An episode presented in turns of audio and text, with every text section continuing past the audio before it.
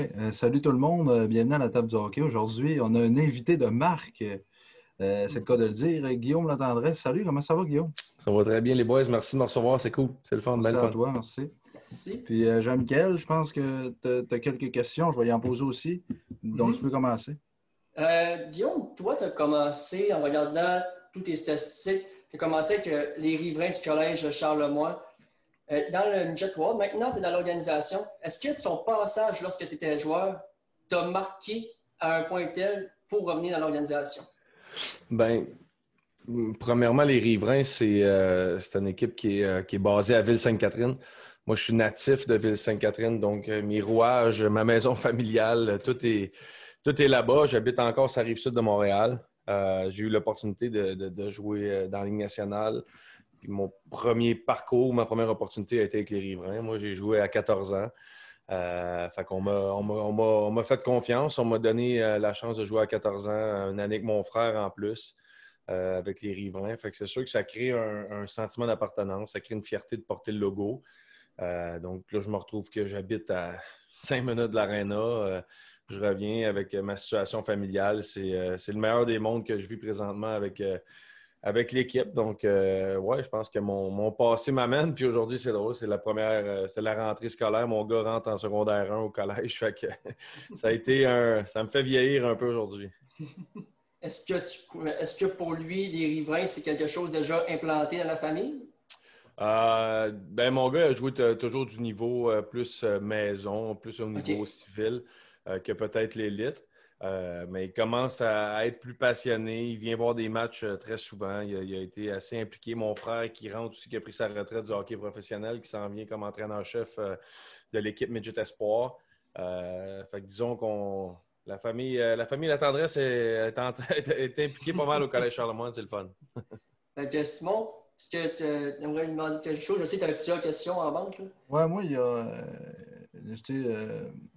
Oui, la question des commotions cérébrales, moi, que j'aimerais te poser, c'est que souvent, les gens négligent les commotions cérébrales. Je connais des gens qui n'ont eu, ben, tu sais, j'ai jamais joué, je veux dire, des hauts niveaux au hockey. J'ai joué dans le B toute ma, vie, sauf que on, connaît des gens, que ce soit dans la Ligue nationale ou dans le junior, qui négligent les commotions cérébrales. J'aimerais ça que tu, me parles de, l'effet que ça peut avoir d'avoir ça sur une, carrière, mais une vie aussi.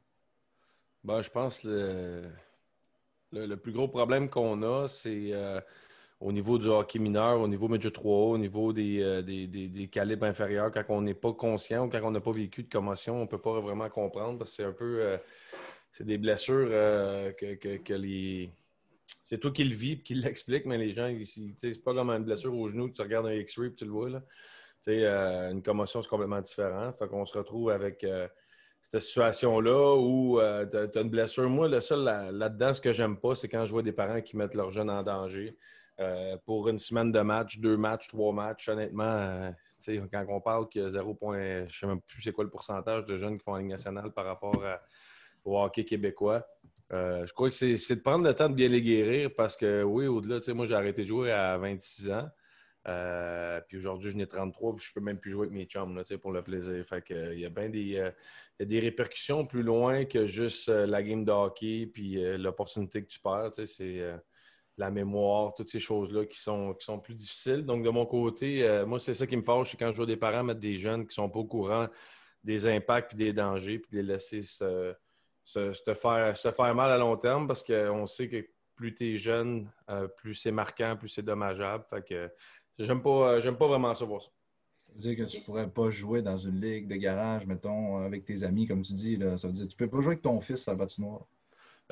disons que c'est avec mon fils, peut-être, il, y a, il, y a, il, 12 ans. 13 euh, ans aujourd'hui, c'est vrai? Non, 12 ans. 2008. 12 ans, c'est ça, ouais. c'est ça, je te dis.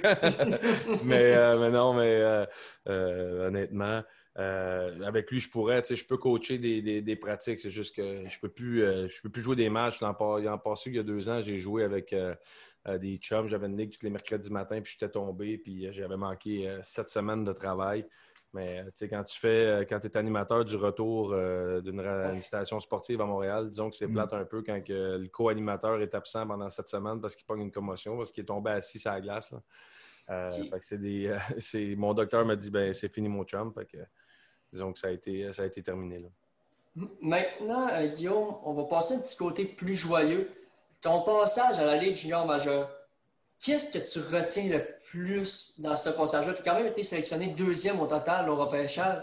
C'est quand même pas rien. C'est quoi qui t'a marqué de plus dans ce passage-là?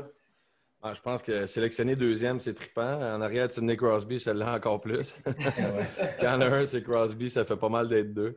Euh, mais euh, quand on dit on se souvient jamais du deuxième, ben, dans mon cas, c'est vrai.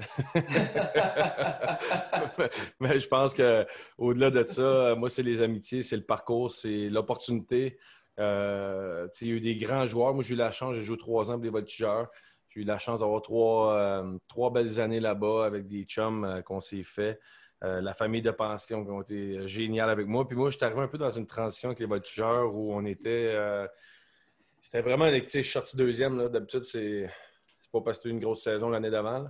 Fait il y avait eu, je pense, 13 victoires dans l'année. Il y avait 1200 personnes au game. C'était vraiment tough au niveau de, au niveau de l'organisation. Puis on a rentré une coupe de jeunes, des vétérans de, de qualité qui ont réussi un peu à, je dirais pas virer tout à l'envers. Au final, on n'a pas gagné le championnat, euh, mais, mais, on a fait quelque chose de très, très bien. Euh, qui, a fait en sorte que l'engouement est revenu, que, le CA qui s'occupait de l'équipe, ont, ont voulu euh, s'investir encore plus. Puis moi, je pense que l'année que j'ai quitté à Montréal à 19 ans, je pense qu'on aurait gagné, ou on aurait été vraiment pas loin. Là, on avait été chercher des Francis Charette, on avait Olivier Magnan, on avait des gars qui ont joué du hockey professionnel par la suite. Euh, on avait tout un line-up. les Voltigeurs se sont retrouvés, je pense, en, dedans de trois semaines. Euh, moi, je suis dans la Ligue nationale. Derek Brassard se casse l'épaule plusieurs mois. Euh, ça venait de changer les plans, puis ça, a fait, ça a fait une différence. Mais non, j'ai été extrêmement choyé de l'opportunité de, jouer avec les Voltigeurs. Mais on a pu avoir plusieurs joueurs de la Légion majeure en entrevue. Ils nous ont tous dit les amitiés qu'ils ont créées dans ce parcours-là, ça reste à vie. Est-ce que c'est ton cas? Tu as des amitiés qui sont encore actives avec les gars qui ont joué avec toi?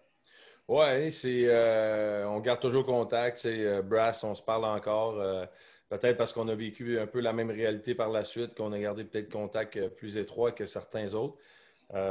mais la réalité du travail des enfants, ces choses-là, des fois, tu te perds un peu de vue, mais il reste que tu as toujours une opportunité de te voir, tu as toujours une opportunité de, donner, surtout aujourd'hui avec les, réseaux sociaux, les Facebook, les Twitter, ces choses-là. Si tu as envie de parler à un chum, ben, si tu as envie de parler à un gars que tu as vécu des choses avec euh, ou lancer un inside, ben, je pense que tu as, les opportunités pour le faire. Juste, euh, des fois, ce pas des amitiés qui font en sorte qu'on se parle toutes les semaines, mais c'est des amitiés qui font en sorte que tu lances un message qui fait juste Hey, euh, je pense à toi, puis ce qu'on a vécu ensemble, c'était trippant au bout je pense que c'est juste une belle marque de reconnaissance des belles années qu'on a eues ensemble. Une euh, question, euh, Guillaume.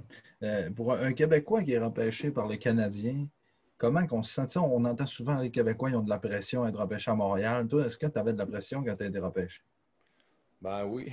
je pense qu'il n'y a pas un Québécois qui se fait repêcher à Montréal qui n'en a pas. moi, ça a été j'ai eu une relation amour-reine avec le public. Autant quand j'ai fait mon premier camp, j'étais tellement chanceux. Ils m'ont euh, adopté, ils ont été euh, derrière moi. Là, euh, je ne sais pas quel âge vous avez, les boys, mais les, ça scandait mon nom dans le centre belle. c'était, assez fou. Puis par la suite, j'ai eu des, opportunités de jouer sur, sur des trios, peut-être avec un temps de glace un peu moins grand qu'espéré. Puis les attentes étaient élevées. je pense que de ce côté-là, j'ai j'ai jamais réussi à atteindre les, attentes peut-être qu'on avait envers moi. Est-ce qu'il était trop haut? Est-ce que c'est moi qui n'ai pas réussi? Au final, on ne le saura jamais. Euh, mais, il reste qu'au-delà de, la pression, au-delà de tout ça, je pense que j'ai eu un parcours euh, euh, que, plusieurs, plusieurs aimeraient avoir la chance de, faire. Donc, je me sens extrêmement choyé de, cette opportunité-là que j'ai eue avec le, Canadien. Bien, déjà jouer un match dans la Ligue nationale, c'est déjà assez un, exploit, comme on dit. C'est le rêve de petit gars à tout le monde de jouer un match à la LNH, puis tu l'as fait. Donc, ça lève mon chapeau. Oui, exact. Euh, on, côtoie des, des, joueurs, euh, euh, des, des, Luc Robitaille ou des Martin Brodeur ou des, personnes de même qui sont des légendes, qu'eux autres aussi ont, ont, eu le même rêve que toi, puis qui ont réussi à se rendre plus loin. Puis tu réussis, même si j'ai joué dans la nationale, il y a toujours quelqu'un en avant de toi qui a réussi à faire plus, puis tu peux mm. envier ou tu peux. je me mets dans la place que moi, quand je regarde ces personnes-là, je me dis, ben, il y a certaines personnes qui me regardent moi en disant Tabarouette, ce gars-là a réussi à faire quelque chose que plusieurs n'ont pas fait. Fait que de ce côté-là, je pense que c'est une, belle fierté pour moi. Puis on parlait de pression avec les Québécois. Quand tu entends le monde chialer sur Jonathan Drouin, présentement, c'est le joueur qui me fait, que je pense le plus vite, qui m'est venu le plus vite en tête. Qu'est-ce que tu as à leur dire, les gens qui mettent de la pression sur Jonathan? Drouin, un jeune Québécois qui veut s'épanouir à Montréal? Ben, là, il a 25 ans, mais encore jeune. Tenez-vous pas les boys, là. mais euh, non, moi, ben honnêtement, ça revient à ce que je disais tantôt. C'est quoi les attentes? C'est tout mm-hmm. simplement ça. Jonathan Drouin ne fera pas 85 points à Montréal. Peut-être une grosse saison, ça va arriver parce qu'il est extrêmement talentueux, puis vont, il va jouer avec Suzuki, puis le kid est débile. Mais je veux dire, sur une base régulière, euh, Drouin, c'est un gars de 50, 55, 60 points maximum. Donc, à partir du moment que tu t'entends puis que tu acceptes que c'est un gars de 55, 60 points, ben moi, j'ai pas de trouble avec ça. Puis, tu sais, on chiale souvent des, joueurs, ah, ils se pognent là derrière, blablabla, et le gars, il finit avec 28, 30 buts par année. Ah, c'est sûr, mais pour faire 30 buts par année sur 82 matchs, il y a quand même bien 50 matchs, tu n'en scores pas. Fait que ça se peut que là-dedans, tu en aies des plates. C'est ça qu'il faut comprendre. C'est qu'un gars ne peut pas jouer 82 matchs quand on joue aux deux soirs puis qu'on voyage à travers l'Amérique du Nord, que Tabarouette, il va jouer tous les soirs à 100% puis qu'il va être bien puis qu'il n'y aura pas de problème familial puis qu'il n'y aura pas. Il y a toutes ces. Il y a plein d'affaires qui arrivent en ligne de compte. Puis je pense que Jonathan, moi, de mon côté, euh, tu sais, puis c'est sans rien enlever à l'organisation puis au talent des joueurs du Canadien. Mais j'ai regardé l'alignement ce matin, puis j'ai pas vu de Stamkos, puis j'ai pas vu de Kucherov, puis j'ai pas vu d'Andrei Palat, puis euh, d'Alex Killorn, puis de Victor Edman.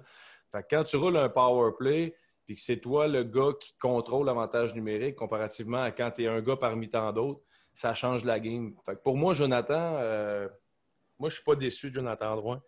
Je pense qu'on fait un gros cas avec, euh, avec lui, mais c'est un gars de 60 points dans la Ligue nationale c'est un gars qui amène un très bon euh, rendement dans euh, ce qu'il peut apporter avec ce qui lui est donné. Puis regarde cette année, tu as lu l'éclosion en playoff de Suzuki. Un autre joueur de talent qui a une belle lecture du jeu, que ça a fait, ben, droit est fini dans tes meilleurs marqueurs des, séries éliminatoires. Ben, c'est exactement ça. S'il est tout seul, je connais pas un gars tout seul, à part peut-être Sidney Crosby et McDavid, qui peut faire des jeux tout seul et te faire gagner des matchs. Fait que Jonathan Drouin est un joueur important pour le Canadien. Quand on va le mettre avec un joueur de talent comme Suzuki ou comme Kotkaniemi qui est en train de faire une belle éclosion, je pense qu'on va voir le talent de Jonathan Drouin. c'est impossible de comparer ce qu'il faisait à Tampa. Il n'y a pas la même qualité de joueur autour de lui. au pire, il peut juste surprendre. Exact. en plein ça. Euh, moi, j'ai une question sur les échanges. Tu en as vécu euh, deux, avec une avec le Canadien que tu as envoyé au Wild du Minnesota tu avais seulement fait trois points dans les 23 premiers matchs de la saison, puis on t'envoie au Wild. Est-ce que c'était un soulagement pour toi lorsque ils dit on va t'envoyer au Wild du Minnesota? Ben moi, on m'a demandé euh, si euh, je voulais, mon agent voulait que je demande une transaction avoir joué pour les Oilers Edmonton, j'aurais dit oui, puis on aurait demandé une transaction, puis ça aurait fini là. Mais en jouant pour le Canadien, je ne voulais pas partir de l'organisation. Je voulais me donner la chance de jouer pour, euh, pour l'équipe. Puis si un jour on, décide de m'échanger, que ce soit une décision de l'organisation, que ça ne vienne pas de mon bord. Euh, je ne voulais pas vivre avec ce, sentiment-là d'avoir demandé de partir de Montréal.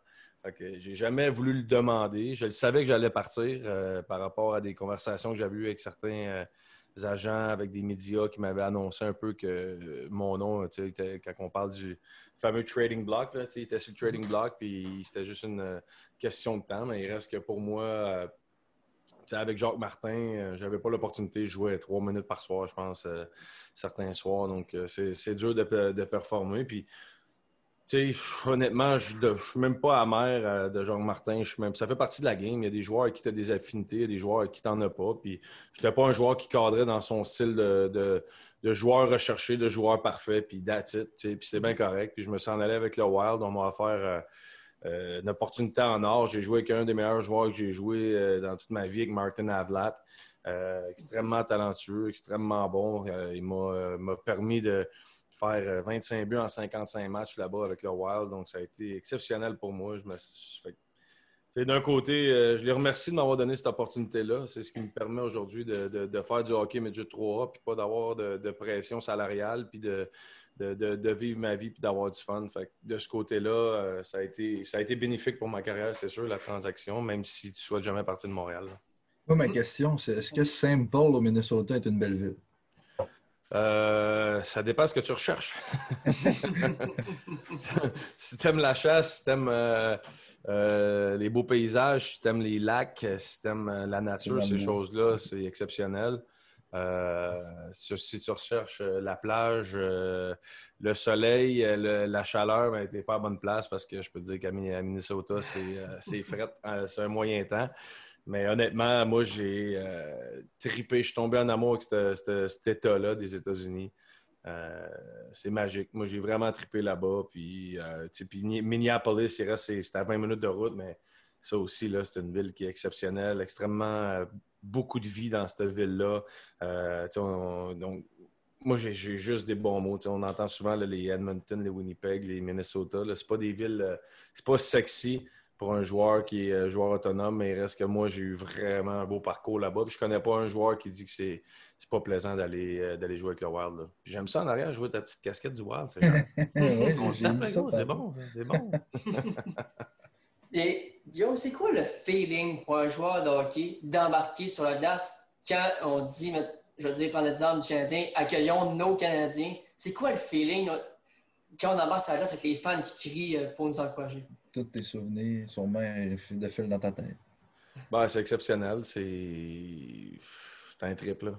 C'est vraiment rien que ça, honnêtement. Euh, tu, te sens privilégié. Euh, moi, euh, toutes les fois que je faisais un starting line-up, c'est la ligne bleue au Centre Bell sur l'hymne national, je prenais, je prenais toujours le temps de regarder autour et de, de, de, de dire Tabarouette, je suis C'est hot. C'est le fun. C'est trippant. Ça revient à ce qu'on disait en ouverture de show qui j'ai vécu quelque chose que 1 million, 3 millions, 25 millions de personnes aimeraient vivre, que moi je l'ai fait. que peu importe la durée que ça a été, peu importe le temps, peu importe comment j'ai déçu, comment on m'a aimé, au final je l'ai fait. Fait que ça, c'est des souvenirs que je vais toujours garder. Puis c'est sûr, l'ambiance du Centre Bell, euh, c'est assez exceptionnel. Puis c'est drôle parce que je l'ai vécu dans les playoffs avec les sénateurs, de venir jouer en série contre les Canadiens. Puis c'est un tout autre euh, atmosphère, mais qui est aussi c'était plaisant aussi de venir, jouer au Sandbell dans le rôle de l'adversaire. J'ai aimé ça aussi quand même, même si c'était euh, la game la plus tough de l'année, dans le fond. C'était top de venir jouer ici, ça c'est sûr. Et si je ne me trompe pas, tu avais marqué contre les Canadiens en série avec les sénateurs. Ouais, comme je dis à mes joueurs, mets ton gros, euh, mets ton gros derrière en avant du net, tu sais jamais c'est ça. Fait le gros derrière en avant du net contre le gros derrière à Carrie. Puis elle m'a pogné la culotte, puis elle est rentrée. puis euh, ça a glace. on a joué ensemble. On a été drafté. Euh, Carrie a été drafté première ronde en 2005, moi en, deuxième ronde. Avec, euh, on se connaît très bien. On a, évolué longtemps ensemble. Quand je suis tombé dessus, je l'écœurais un peu dans le net. Mais c'est tellement. C'est ça qui est le fun d'avoir cette chance-là, de côtoyer ces, ces, grandes vedettes-là. C'est tellement du monde exceptionnel, puis sharp. Puis euh, oui, exactement, j'avais réussi à marquer. Euh, un but avait été en révision en plus. Euh, puis quand il l'avait donné, j'étais content. j'avais eu une saison vraiment difficile avec les Sands, là, avec Paul McLean. ça avait été tough. J'avais pas le temps.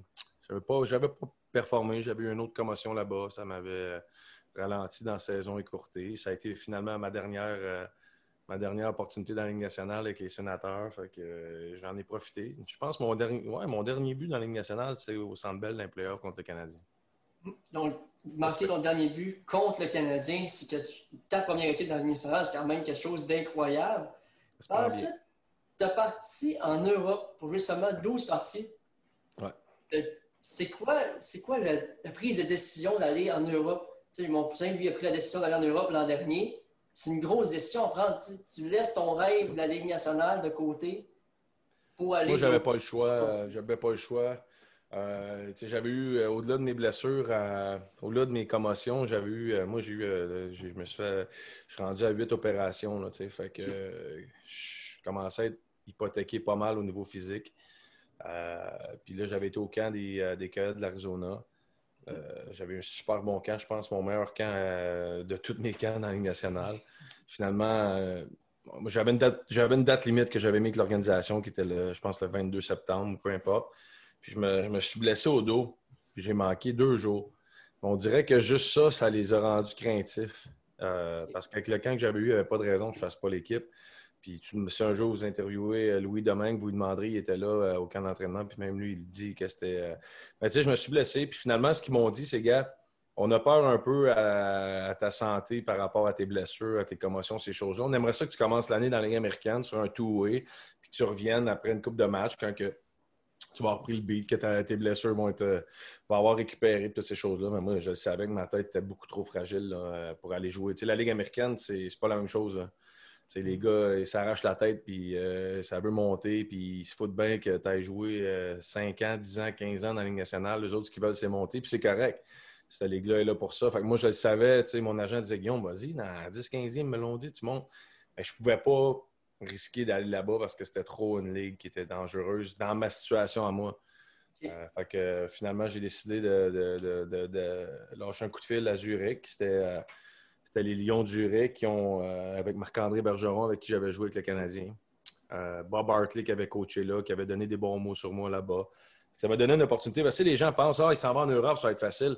Euh, je m'excuse, mais rentrer en Suisse, il y a quatre importés par mm-hmm. équipe. Ce n'est pas n'importe qui qui rentre. Si tu n'as pas joué dans la Ligue nationale, tu n'as pas des stats, c'est bien, bien rare que tu vas réussir à rentrer dans cette ligue-là. Euh, puis ça, les gens ne le réalisent pas. Il y a des gars de la Ligue nationale qui se retrouvent dans des ligues euh, qui ne sont, qui sont pas la Suisse parce que c'est pas facile d'y rester. puis finalement, j'ai pogné une autre commotion là-bas. que ça a été. moi, j'avais une clause de sortie dans mon contrat au mois de décembre. Je pense que c'était le 31 décembre l'organisation voulait que, voulait que je reste, voulait que, je prenne le temps des fêtes pour récupérer puis recommencer à jouer en janvier. là, ça faisait trois ans que ça, ça y allait plus, là, ça marchait plus pendant tout. Fait que j'avais décidé de, juste demander de, résigner mon contrat pour que je puisse partir. Euh, puis ça a, été, ça a été là que j'ai annoncé, ben que j'ai annoncé, j'ai pas fait d'annonce vraiment, mais que j'ai pris ma retraite, euh, j'ai arrêté de jouer. Fait que ça a été, euh, ça a été là sur une promotion que j'ai arrêté. Mais la retraite, justement, ça doit être dur hein, de, dire c'est terminé, je joue plus au hockey, puis c'est. Ouais. Moi, ça a été un peu l'inverse. Pas que j'ai trouvé ça le fun, mais dans le sens que j'étais tellement préparé. Euh, euh, j'ai eu beaucoup de commotions dans ma vie. mais dans mes trois dernières années, j'en ai eu sept très grosses. Puis à, la première des sept, j'avais dit à mon ex dans le temps la prochaine, j'arrête. J'arrête de jouer parce que je suis de la misère. Puis après ça la deuxième arrive plus vite que tu t'attends. OK, la prochaine. la prochaine. On s'est rendu à 7 de même. Fait que, euh, à part les opérations que j'avais eues, disons que j'étais rendu là. j'avais plus de douleur à jouer que de plaisir. Euh, rendu là, je pense que la vie t'envoie un message que tu n'as peut-être assez fait. c'est plate, c'est malheureux. J'ai commencé à 19, j'ai arrêté à 26. J'aurais pu avoir une super belle carrière. Euh, souvent, les gens me disent Ah, tu dois durer. Non, pas tout. J'ai été extrêmement choyé de vivre mon rêve puis de jouer dans la nationale. Euh, puis, comme j'ai dit, le Wild m'a permis d'avoir un coussin financier qui me permet de vivre très bien aujourd'hui, malgré une carrière peut-être qui, a perdu 5, 6, 7 ans, 8 ans. Euh, donc, de ce côté-là, je me trouve au contraire vraiment choyé puis vraiment chanceux de, ce que j'ai réussi à vivre dans toute cette, belle game de hockey-là. Puis aujourd'hui, ben, tu peux continuer à travailler et à parler de hockey à RDS et avec la poche bleue. Exactement. Puis euh, je reçois des invitations, je fais des podcasts, la table du hockey. Tu sais, peux-tu quand tu atteins le sommet, c'est quoi?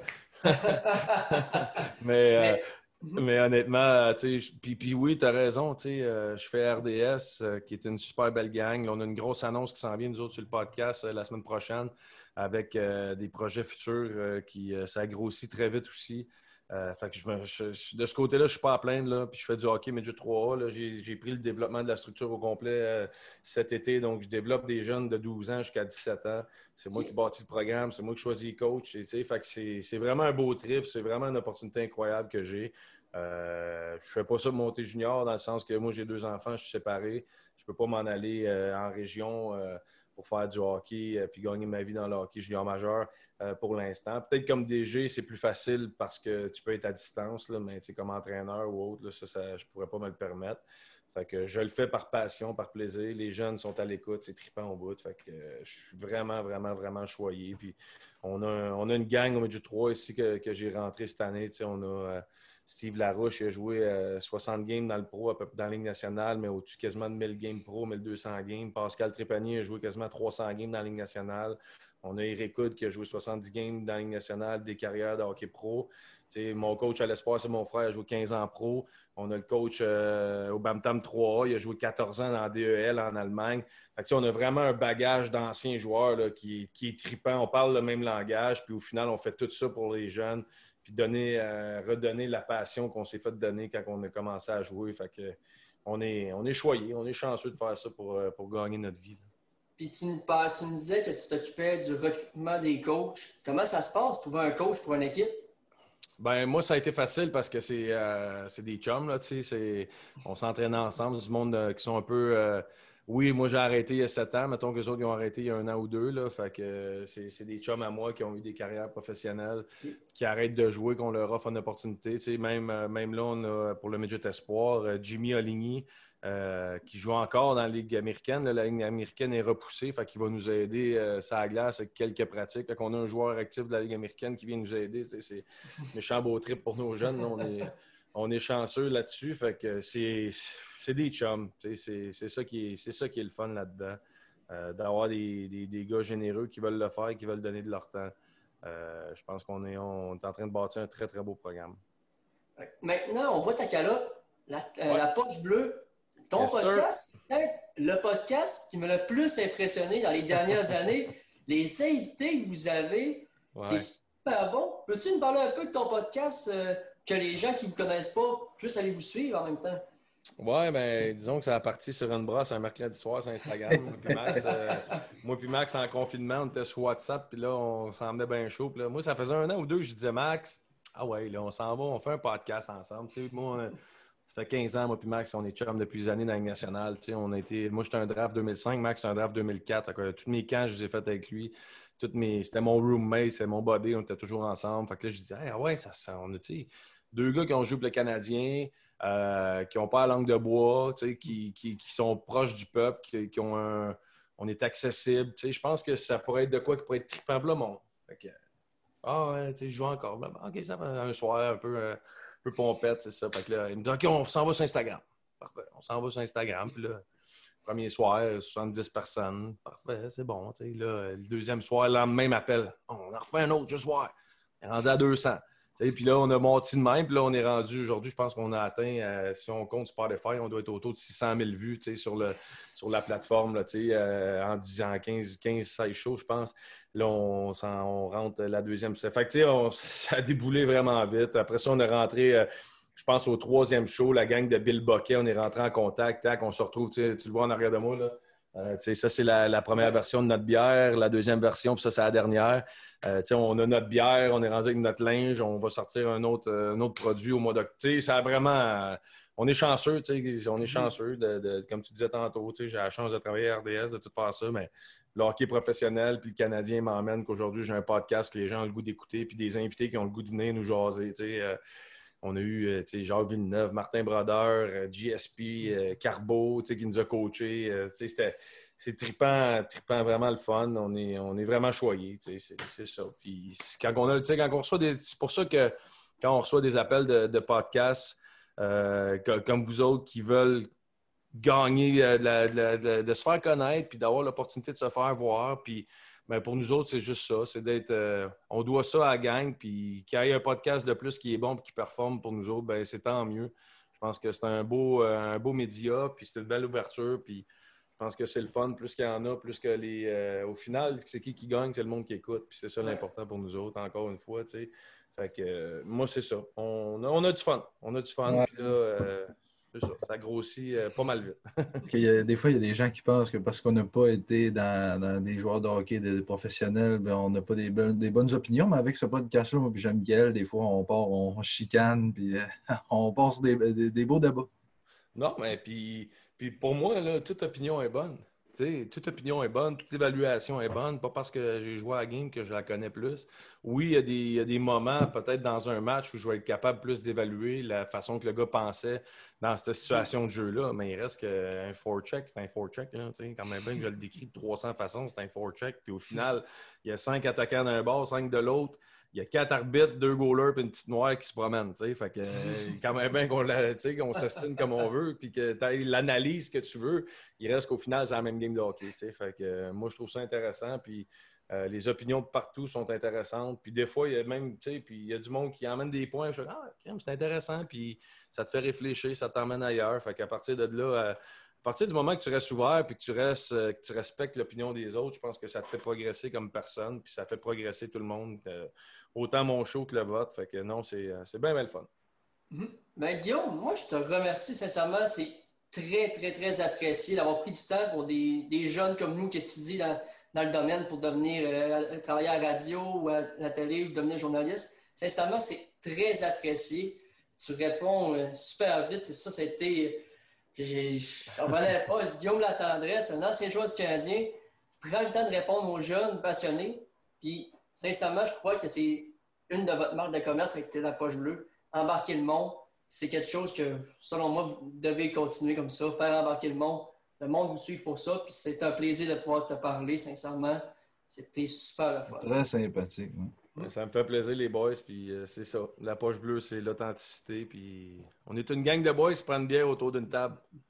On met une caméra puis on jase. C'est tout au final. Hein. Que ce soit euh, GSP ou que ce soit vous autres avec la table du hockey, c'est la même affaire. C'est des boys qui ont une opinion qui prennent une bière. Fait que, on est juste là pour avoir du fun puis divertir. Fait que lâchez pas, les boys. Puis. Euh, continuer de grosser ça, puis travailler fort, c'est important. Croyez la, la, bière de la poche bleue sur la table du hockey. Moi, je suis pas non, je suis pas non. Squeezer dans le tiroir, c'est là qu'elle tombe bleue. ouais. je vous remercie les boys. Attention à vous Merci, c'était super gentil. Merci à toi. Salut les boys. Bye bye. bye.